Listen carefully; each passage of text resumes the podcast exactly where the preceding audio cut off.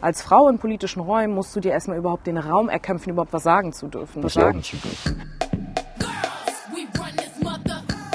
Frauen sind überproportional in Teilzeit beschäftigt, übernehmen deutlich mehr unbezahlte Haushalts- und Familienarbeit als Männer. Unbezahlte Haushalts- und Familienarbeit. Ich weigere mich, diese Grundannahme überhaupt zu akzeptieren, dass es erstrebenswert sei, auf eine Gesellschaft hinzuarbeiten, in der Männer und Frauen gleichberechtigt alle überall das Gleiche tun. Männer und Frauen gleichberechtigt.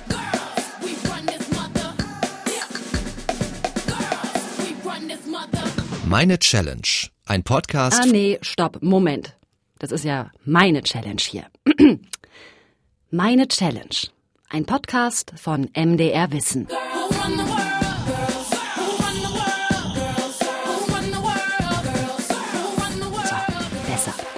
Ihr denkt es euch vielleicht jetzt nach dem Opener schon. Es geht heute um Geschlecht. Mann, Frau, Inter, Trans. Was macht das mit uns? Ja, was macht es mit mir, dass ich eine Frau bin zum Beispiel? Und brauche ich als Frau im Jahr 2019 in Deutschland noch Feminismus? Feminismus ist ja ein großes Wort und die Leute fetzen sich ja gerne drüber. Ja, Feminismus, was ist das? Ergibt das Sinn? Es gibt tausend Definitionen, was Feminismus sein soll und gefühlt noch mehr Meinungen dazu. Und ich will jetzt mal mein Leben so ein bisschen genauer abklopfen, denn ich habe immer gesagt, ja klar, ich bin ein Mädchen, ich bin eine Frau, äh, ist aber okay, da entstehen mir keine Nachteile durch, alles super. Oder kann es sein, dass ich einfach die ganze Zeit Scheuklappen auf hatte? Das ist genau das, was so ein Problem ist. Es sind super viele Prozesse, die einfach unterbewusst sta stattfinden. Ich glaube, viele Frauen laufen durchs Leben und können merken das auch gar nicht oder vielleicht ist es für sie auch gar nicht problematisch. Ähm, aber wenn man einmal merkt, wie die Strukturen funktionieren, dann kommt man nicht mehr zurück an den Punkt, das nicht mehr wahrzunehmen. Und es ist genau das, was wir an Rollenbildern von klein auf einfach lernen und drin haben. Wir, wir finden das halt normal, weil wenn du das dein ganzes Leben lang dich so verhältst, dann denkst du, das ist halt das ist halt normal, das ist halt Usus. Das ist Aminata Touré, Feministin, und sie sitzt für die Grünen im Landtag in Schleswig-Holstein. Hört er später auch noch mehr von. Und sie ist nur eine von vielen Frauen, die ich gefragt habe, ob wir noch in alten Rollenbildern hängen, ob wir die überwinden müssen, ob wir, ob ich Feminismus überhaupt brauche. Und dazu brauche ich als allererstes mal eine Bestandsaufnahme, ja, einen Vergleich. Was läuft denn bei Männern vielleicht anders als bei mir? Und ich taste mich da in kleinen Schritten ran. Drei schnelle Fragen an meinen Podcast-Kollegen Max. Stell dir vor, du bist abends alleine auf dem Heimweg. Hast du da schon mal ein mulmiges Gefühl gehabt, so allein im Dunkeln und du hörst zum Beispiel irgendwie, dass jemand hinter dir läuft oder so? Nee, überhaupt nicht. Du ziehst dich an, du bist irgendwo eingeladen. Hast du dir schon mal Gedanken gemacht nach dem Motto, hm, kann ich so viel Haut zeigen oder ist es vielleicht zu freizügig oder so in die Richtung? Nee, überhaupt nicht. Dritte Frage, du bist irgendwie auf einer Party oder im Club oder so und gehst so durch die Menge.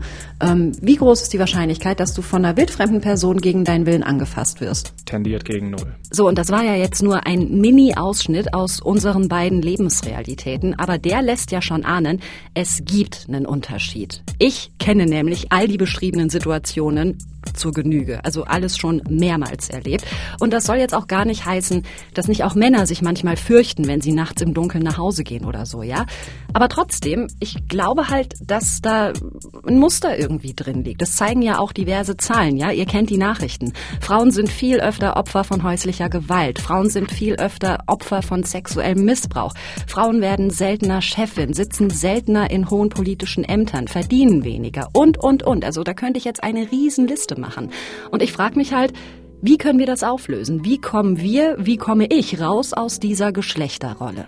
Das ist meine Challenge diesmal. Raus aus der Geschlechterrolle, Muster erkennen und hinterfragen und am Ende vielleicht aufbrechen.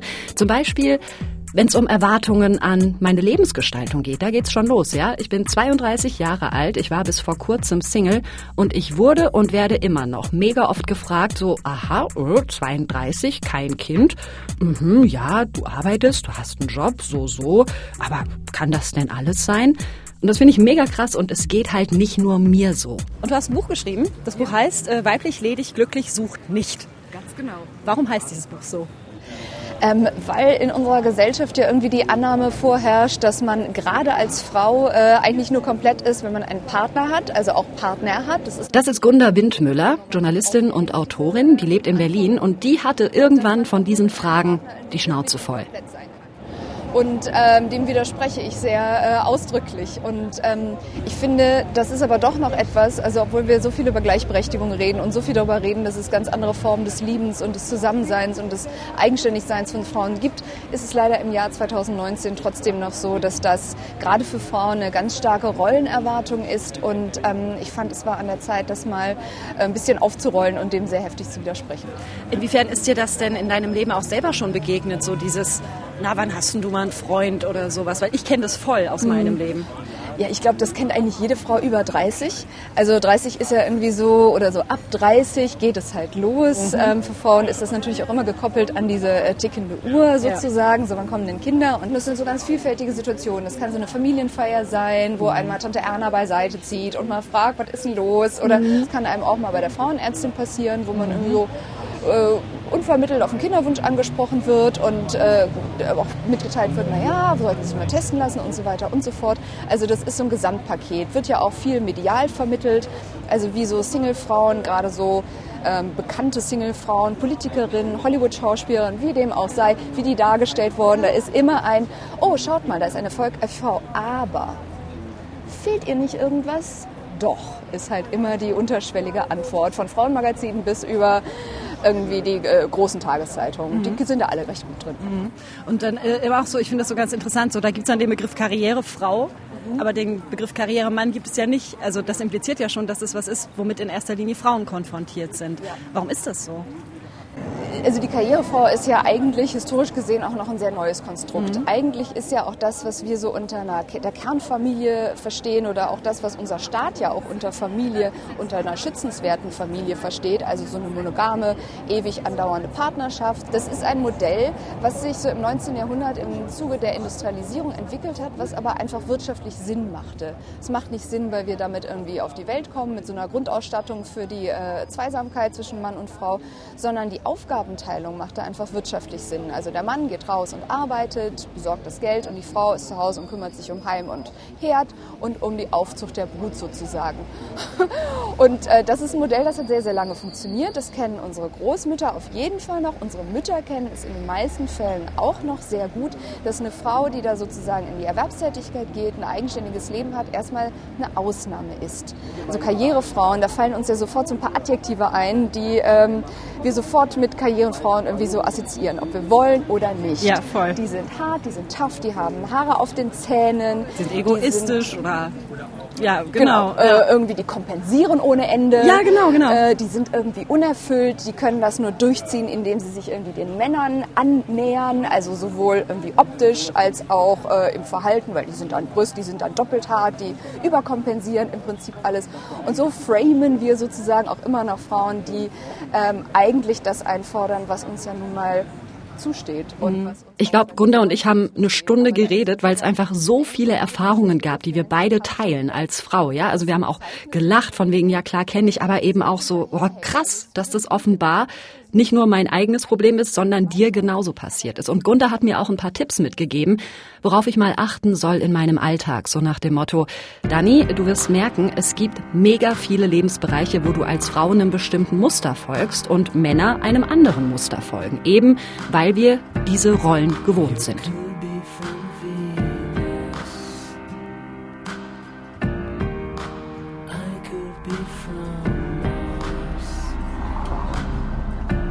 Einen Tag später im Bus zum Beispiel, ja. Ich sitze da in so einem Zweiersitz und beuge mich kurz vor, weil ich, was weiß ich, Handy aus meinem Stoffbeutel kram will oder so. In der Zeit setzt sich ein Typ neben mich. Und als ich mich wieder zurücklehnen will, merke ich, oh, okay, ähm, der macht sich hier so breit und der sitzt so nah an mir dran. Ich kann mich gar nicht zurücklehnen, ohne dass ich an seiner Schulter lande, ja. Und der rückt auch nicht weg, wenn er das merkt.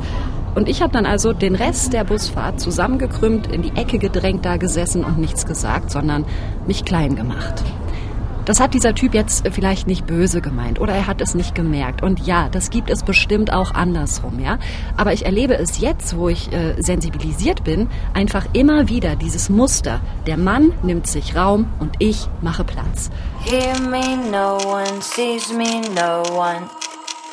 Hear me, no one sees me, no one. I'm off the radar. Hear me, no one sees me, no one.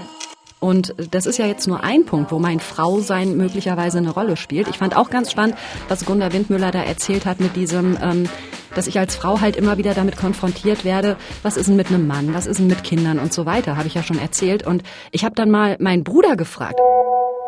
Hey Brudi, kurze Frage. Äh, pass mal auf, du bist doch jetzt auch Ende 20. Passiert dir das auch ständig, dass du gefragt wirst, ey Dennis, willst du dir nicht mal eine Freundin suchen? Hey, wird's nicht mal langsam Zeit für Nachwuchs und so? Also keine Ahnung, im Freundeskreis oder auch auf Familienfeiern oder so? Sag mal Bescheid, würde mich interessieren.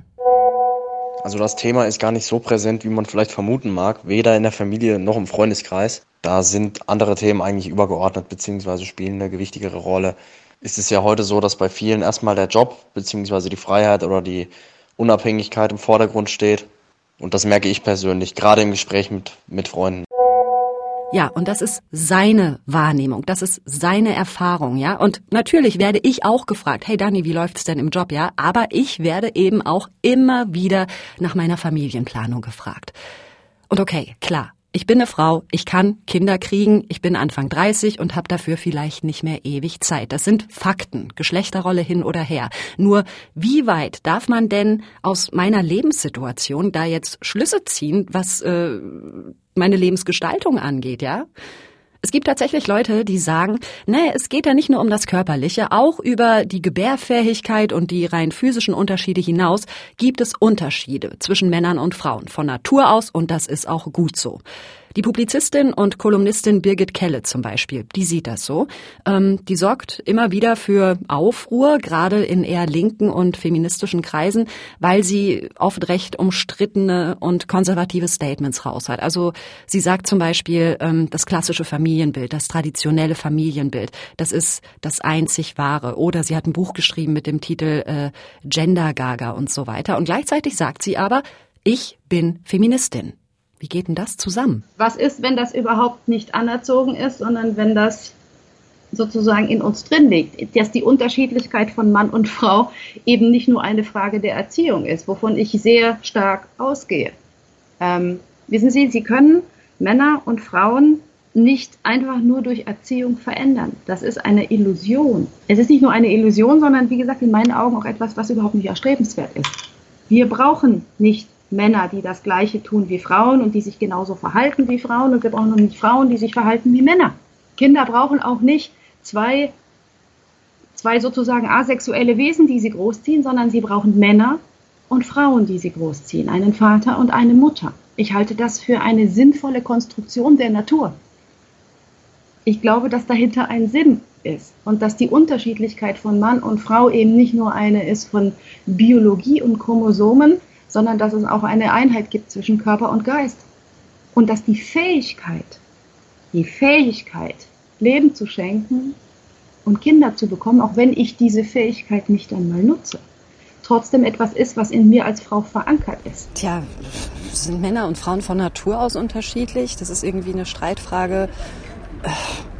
Da kommt man, glaube ich, nicht zu einem Ergebnis. Das ist ja so ein bisschen eine grundsätzliche Weltanschauung, die man schwer diskutieren kann.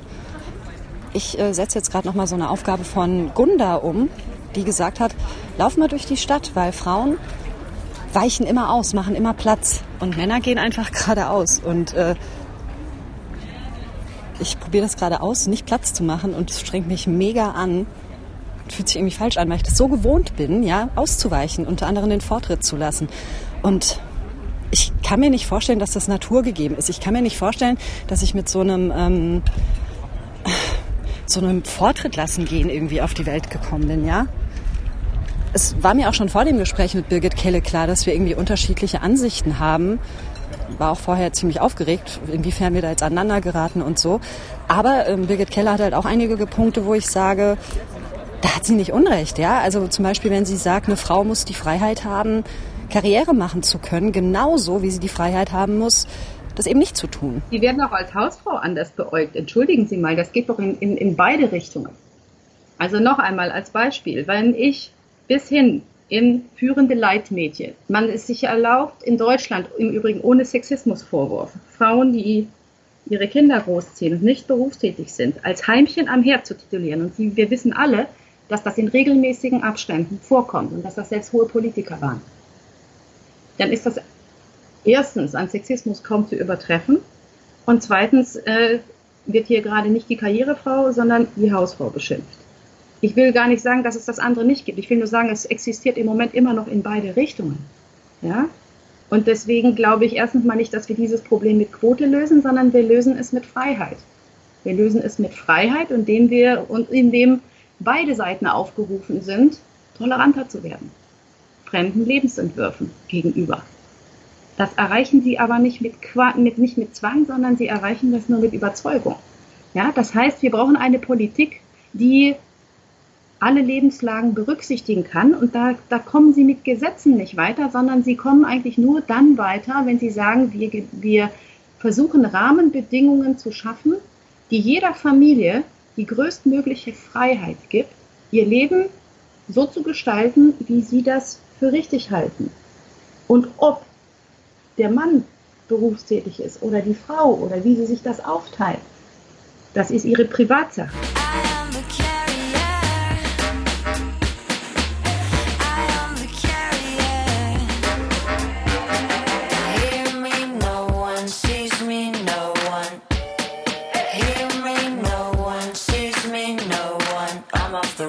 Also Birgit Kelle will einen Feminismus, in dem man frei entscheiden kann, was man machen möchte und in dem eben auch vermeintliche Frauenarbeit sozusagen wertgeschätzt wird. Das klingt voll gut und ich glaube, das ist wahrscheinlich was, worauf sich alle einigen können. Ja, ich bin da auch durchaus mit einverstanden. Aber das ändert ja nichts daran, dass es eben meistens die Frauen sind, die diese Arbeit machen, wie eben zum Beispiel Pflege, Erziehung, Haushalt und so weiter. Es gibt eine Studie, die sagt, Frauen stecken in diese Aufgaben täglich viereinhalb Stunden Arbeit, Männer weniger als drei Stunden. Klingt jetzt erstmal nicht nach so einem großen Unterschied. Aber wenn man das auf die Woche hochrechnet, dann macht das zehneinhalb Stunden mehr Care-Arbeit pro Woche, die Frauen mehr leisten als Männer. Frauen wird ganz, werden ganz häufig Sorgetätigkeiten als natürlich zugeschrieben. Also Frauen äh, fällt es angeblich leicht, sich zu kümmern. Frauen. Das ist Frauke Bayer von der Initiative Care Revolution. Diese Initiative will, dass die Care-Arbeit, also eben Pflege, Erziehung, Fürsorge und so weiter, dass all das gerechter organisiert wird. Auch was die Verteilung zwischen Mann und Frau angeht. Ja, und mal wieder kommen wir zu dem Punkt, die Rollenbilder sind schuld, dass es da derzeit noch so ein Ungleichgewicht gibt. Ein Stereotyp, der eben ein Stück weit dazu dient, äh, die sorgearbeitenden Frauen leichter zuzuschreiben.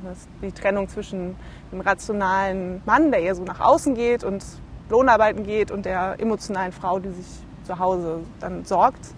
Äh, dieses Bild ist ja sehr stark und darauf basiert ja die Gesellschaft auch ein Stück weit. Und daher, glaube ich, ist es auch ein sehr genuin feministisches Thema, ähm, Sorgearbeit anders zu organisieren.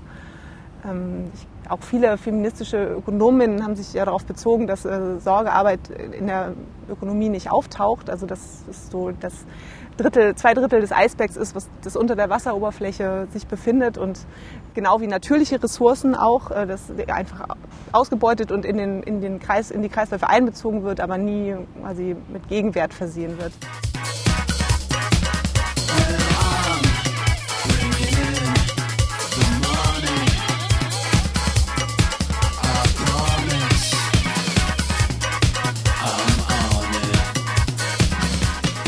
Das sind natürlich jetzt theoretische Zahlen, ja, aber ich sehe es auch ganz praktisch bei uns zu Hause zum Beispiel, also in meinem Elternhaus, bei meiner Mama und meinem Papa. Ich als Frau bin für den Haushalt zuständig und alles, was dazugehört. Fenster putzen, kochen, waschen. Ich schmiere für Papa jetzt schon seit 30 Jahren die Frühstücksbrote. Unglaublich. An kleinen Dingen merkt man allerdings, dass sich doch was verändert. Es wird zum Beispiel auch eingekauft am Wochenende von Papa. Es wird die Spülmaschine eingeräumt, ausgeräumt. Es wird mal Wäsche aufgehängt, abgenommen. Ein wesentlicher Wandel hat allerdings nicht wirklich stattgefunden. Wobei ich mir vorstellen kann, dass das hier in der ländlichen Gegend noch eher nach dem althergebrachten System läuft, wie zum Beispiel in der Stadt oder bei jüngeren Generationen. Da findet dieser Wandel, denke ich, schon eher statt. Ich habe Mama auch vor Jahren mal drauf angesprochen, so, ey Mama, ihr arbeitet doch beide Vollzeit, das ist doch mega unfair. Und ich finde es ganz cool, dass sich da offenbar ein bisschen was bewegt wenigstens, ja. Und trotzdem bleibt es ungerecht, weil eben dieses Bild von wegen die Frau kümmert sich um das ganze Zeug wie Haushalt, Pflege und so, dieses Bild haben meine Eltern auch an meinen Bruder und mich weitergegeben, bewusst oder unbewusst, ja. Zum Beispiel, als meine Großeltern pflegebedürftig waren, dann war eher ich dafür zuständig als mein Bruder, wenn meine Eltern zum Beispiel mal in Urlaub wollten oder so. Genauso, wenn es meinetwegen ums Putzen ging oder was auch immer. Also dieses Bild haben meine Eltern weitergegeben. Es ist gar kein Vorwurf, ja. Meine Eltern haben sehr viel richtig gemacht und ich liebe die sehr. Aber es ist offenbar einfach passiert.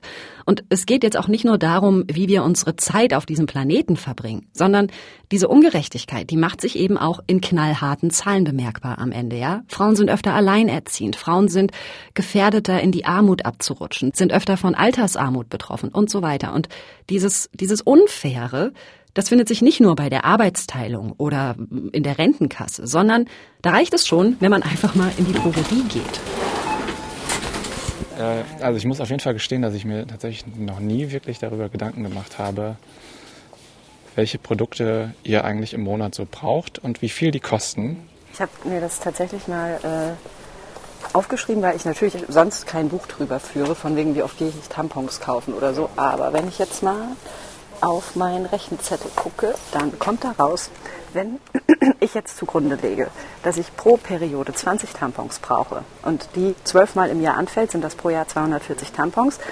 Wenn ich davon ausgehe, dass ich von meiner ersten Periode bis zu den Wechseljahren 35 Jahre habe, jetzt einfach mal gesponnen, ja. sind das im Leben 8400 Tampons.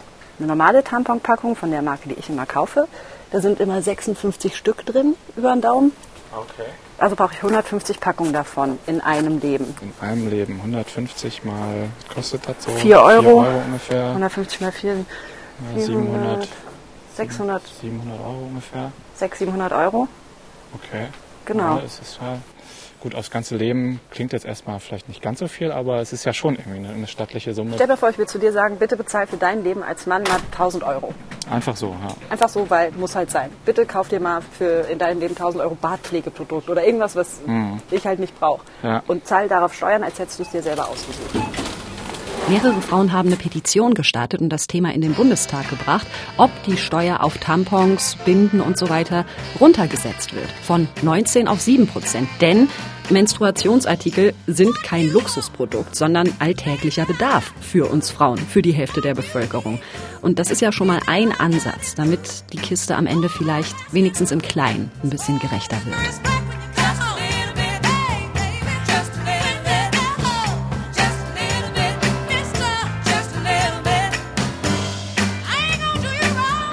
Aminata Touré hatte übrigens total recht am Anfang meiner Challenge. Jetzt, wo ich so einmal angefangen habe, mich mit meiner Rolle als Frau zu beschäftigen, ploppen immer mehr Punkte auf, wo ich denke, das ist nicht fair. Das machen wir doch nur so, weil wir uns dran gewöhnt haben. So macht man es als Mann, so macht man es als Frau. Also zum Beispiel Konferenzen auf Arbeit, ja. Männer reden mehr, öfter, lauter, zuerst. Und ich sitze da und warte, bis wirklich alle fertig sind und traue mich dann erst was zu sagen. Oder Thema Sex, ja? Ich habe in meinem Leben mit Männern geschlafen. Äh, Leute, ich kann jetzt nicht sagen, wie viele meine Eltern hören jetzt zu. Jedenfalls in fast allen Fällen gilt der Sex dann als erledigt, wenn der Mann einen Orgasmus hatte. Fertig. Das ist doch Kacke. Und ich könnte diese Liste jetzt noch ewig fortsetzen, ja? Aber ich will ja hier nicht nur rumproblematisieren, sondern ich will ja auch gucken, was können wir denn tun, damit im Großen sich die Strukturen ändern. Da gibt's viele Ideen zu. Äh, Frauenquote zum Beispiel ist so ein Thema, das immer wieder diskutiert wird. Aber zum Beispiel eben auch Sprache, ja, das, was wir alle nutzen. Hanna Meissner ist äh, Genderforscherin an der TU Berlin und die sagt, es ist total krass, wie viel Sprache ausmacht in unseren Bildern von Männern und Frauen. Im Deutschen ist ja in der Mehrheitsgesellschaft das sogenannte generische Maskulinum weiterhin immer noch üblich. Ne? Das heißt, dass zumeist maskuline Bezeichnungen benutzt werden, um Männer und Frauen zu bezeichnen. Also wenn wir von Schülern oder Wissenschaftlern oder Bürgern reden und damit eben alle meinen Männer und Frauen. Und die feministische Linguistik geht eben davon aus, dass eine solche Sprachpraxis weibliche Personen weniger vorstellbar macht als männliche Personen, dass sich Frauen auch weniger angesprochen fühlen, wenn von Wissenschaftlern die Rede ist oder von Schülern Und Hanna Meissner hat mir dann erzählt, äh, dass es da eine Studie gab an der FU Berlin. Da wurden Grundschülerinnen und Grundschülern Berufe genannt. Ja, so von wegen, könnt ihr euch vorstellen, das zu werden? Und der einen Gruppe wurden die Berufe in geschlechtergerechter Sprache genannt und der anderen Gruppe wurden die Berufe im generischen Maskulinum genannt. Stellt euch vor, ihr könnt Astronaut oder Astronautin werden oder Arzt oder Ärztin und so. Und es wurde festgestellt, dass diese Kinder sich viel eher zutrauten, diese Berufe ausüben zu können, als Kinder, denen die Berufe nur in der maskulinen Form vorgestellt worden waren. Also stellt euch vor, ihr könnt Astronaut werden oder Arzt. Und eine Erklärung, die das Forschungsteam da ähm, vorgeschlagen hat, ist, dass Kinder schon im Grundschulalter gelernt haben, männliche Berufe mit höherem Schwierigkeitsgrad zu assoziieren und sie ihnen daher schwieriger zugänglich erscheinen. Und das relativiert sich für Jungs dann insofern, als sie eben durch die männliche Stereotypisierung dieser Berufe es ihnen trotzdem nahegelegt ist, dass sie das ja als zukünftige Männer dann trotzdem machen werden können. Für Mädchen aber, ähm, die werden häufig davon abgebracht, diese Berufe überhaupt für sich in Betracht zu ziehen. Ne, das ist also eine geschlechtergerechte Bezeichnung von Berufen ähm, für beide Geschlechter letztendlich den Effekt hat, diese Berufe als grundsätzlich erlernbar wahrnehmbar zu machen. Das fand ich einen sehr interessanten Punkt, ne, wo man sagt, das ist ja jetzt auch wiederum nicht nur, dass die, die ganzen anderen jetzt endlich auch ins generische Maskulinum wollen, sondern wie werden unsere Denkmöglichkeiten, unser, unsere ganze Antizipa Antizipation, also was können wir uns vorstellen, durch Sprache strukturiert. Das leuchtet mir total ein, ja, denn ganz ehrlich, wenn jemand mir gegenüber von Ärzten spricht oder von Wissenschaftlern, dann spielt mein Gehirn automatisch Bilder von Männern aus. Und ich finde, das zeigt wirklich den großen Einfluss, den Sprache auf unsere Wahrnehmung und auf unser Weltbild hat. Es gibt in dieser Diskussion aber auch Gegenstimmen, die sagen zum Beispiel, oh nein, unsere Sprache wird verhunzt, äh, wir müssen diese Tradition bewahren, das generische Maskulinum ist doch einfach, das wird voll schwierig, wenn wir jetzt überall Sternchen und Binnenis und so weiter reinschreiben, das bremst den Lesefluss, das schließt Menschen aus, die vielleicht nicht so ein gutes Leseverständnis haben und so weiter. Also von wegen, gendergerechte Sprache ist zu kompliziert, sollten wir nicht machen. Ja, ist ja gar kein Ding, sagt Gunda Windmüller, mit der ich mich in Berlin getroffen habe, die Autorin vom Anfang meiner Challenge, die sagt, können wir ganz einfach lösen. Okay, wenn das mit dem Binnen-I zu schwierig ist, dann machen wir halt nur die weibliche Form. Ihr hattet jetzt die letzten zigtausend Jahre, dann nehmen wir die nächsten, nehmen wir einfach nur mal die nächsten tausend. Bin ja bescheiden. So. dann sind das halt, bist ja eine Frau, bist ja ich bin Frau, so. Dann, ganz genau. Dann machen wir das doch jetzt einfach. Das ja, also es wäre dann auf jeden Fall einfach gehalten. Und ich mache es so, wenn ich zum Beispiel im Radio moderiere oder Jobmails schreibe oder so, dann versuche ich einfach beide Formen zu nutzen. Die ARD Infonacht. Klartext mit Daniela Schmidt. Guten Tag. Erzieherinnen und Erzieher sind heute in mehreren Städten in Mitteldeutschland auf die Straße gegangen, um für bessere Arbeitsbedingungen zu demonstrieren. Vielleicht muss darum aber auch gerade heftig gestritten werden, denn ich denke manchmal, vielleicht stehen wir gerade auf so einer Schwelle, ja, es passiert was, es ist was in Bewegung und wer weiß, Vielleicht ist gendergerechte Sprache, in welcher Form auch immer, vielleicht ist die in 50 oder 100 Jahren total normal und keiner denkt mehr drüber nach. Und wir sind halt gerade mitten in dieser Entwicklung drin denke ich mir manchmal. Also Sprache ist ein Lösungsansatz, den ich in meinem Leben definitiv auch weiterverfolgen werde.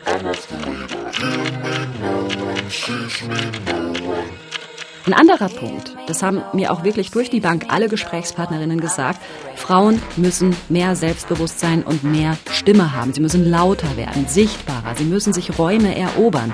Und das beste Beispiel dafür ist Aminata Touré. Die habt ihr schon am Anfang gehört, sitzt für die Grünen im Landtag in Schleswig-Holstein. Ganz viele denken immer, das geht dann nur um eine Repräsentation. Ist doch egal, ob da eine Frau oder ein Mann sitzt. Aber die Erfahrungen, die wir jeweils machen als Frauen oder Männer in dieser Gesellschaft, prägen unsere Entscheidungen. Und wenn in diesen Entscheidungsgremien immer nur Männer sind, äh, dann ist die Perspektive von Frauen oft auch nicht mit dabei. Wenn wir uns die Parlamente beispielsweise jetzt angucken, sei es in Schleswig-Holstein, in vielen anderen Landesparlamenten, im Deutschen Bundestag, dann ist es, sind wir bei ungefähr 30 Prozent. Und das ist ein Problem, weil das unsere Gesellschaft nicht widerspiegelt. Theoretisch könnte man ja sagen, wir haben ein Grundgesetz, da steht, Frauen und Männer sind gleich. Artikel 3 beschreibt das. Ähm, theoretisch kann jede Frau kandidieren, aber es geht immer um diese Hürden, ähm, die da sind, weil man beispielsweise ähm, reingeht in einen Raum, in einen politischen Raum, in eine Partei oder sonst was und dann sieht man da, okay, da sitzen in der Regel nur Typen. Da sitzen ganz viele Typen, die sind alt, ähm, die sind da seit Jahrzehnten drinne, weil sie mit einem Selbstverständnis erzogen werden, dass das Räume sind, in denen sie auch was zu sagen haben. Als Frau in politischen Räumen musst du dir erstmal überhaupt den Raum erkämpfen, überhaupt was sagen zu dürfen. Was ich damit zum Ausdruck bringen will, ist, Klar kannst du in diese Räume reingehen, aber wenn du merkst, okay, ich werde hier ganz anders behandelt oder das ist voll kompliziert für mich, dann gehe ich da ganz schnell auch wieder raus. I'm off the radar.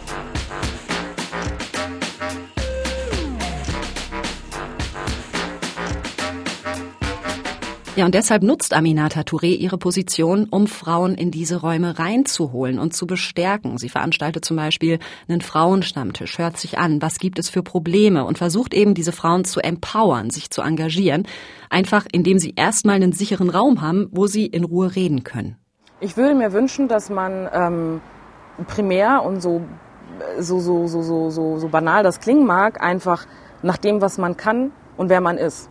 Also, dass man nicht mehr kategorisiert nach Geschlechtern, nach Hautfarbe, nach Herkunft und so weiter und so fort. Das ist eigentlich das Ziel, das wir haben. Und ganz viele stellen sich dann ja immer die Frage, ja, warum betont man denn Frau sein, Schwarz sein und so weiter? Weil man es erstmal auf dem Weg dorthin beschreiben muss, wie das Problem und das Phänomen lautet, um es bekämpfen zu können, ja. Und dann in 500 Jahren sitzen wir dann hoffentlich da und äh, dann ist es völlig egal, welches Geschlecht wir haben, welche Hautfarbe wir haben und ob wir Raster tragen, ob wir blonde Haare haben oder sonst was. So, das ist das langfristige Ziel. Das passiert nicht von alleine. Dafür muss es erstmal ein Bewusstsein geben, dass es diese Probleme gibt, um es bekämpfen zu können. Wir versuchen tatsächlich auch hier im Podcast möglichst ähm, ein ausgeglichenes Geschlechterverhältnis zu Wort kommen zu lassen. Das ist tatsächlich nicht immer einfach, ja. Also wenn man fragt, hier können Sie einen Gesprächspartner oder eine Gesprächspartnerin empfehlen, dann sind die Empfehlungen oft männlich. Also es gelingt uns tatsächlich nicht immer. Aber auch das ist eben eine von vielen Stellschrauben, die man sich bewusst machen kann und an denen man versuchen kann zu drehen. Ich habe übrigens auch noch länger mit Aminata Touré gesprochen, auch über intersektionalen Feminismus, sprich, dass es innerhalb dieser großen Strömung verschiedene Bedürfnisgruppen gibt, die unterschiedliche Erfahrungen machen und die alle gehört und berücksichtigt werden sollten. Dieses Interview packen wir euch dann nochmal extra online auf challenge.mdr.de.